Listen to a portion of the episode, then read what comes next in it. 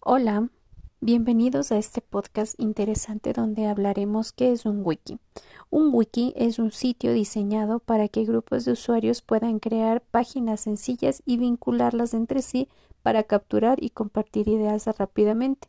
Su organización puede ser un wiki para diferentes finalidades. Sirve para crear páginas web de forma rápida y eficaz.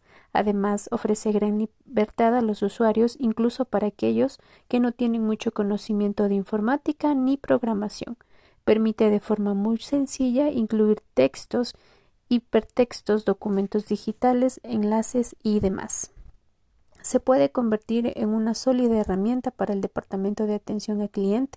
Los empleados pueden ir creando una entrada para cada tipo de problema o incidencia.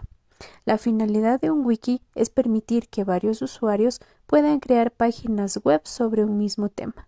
De esta forma, cada usuario aporta un poco de su conocimiento para que la página web sea más completa. Gracias.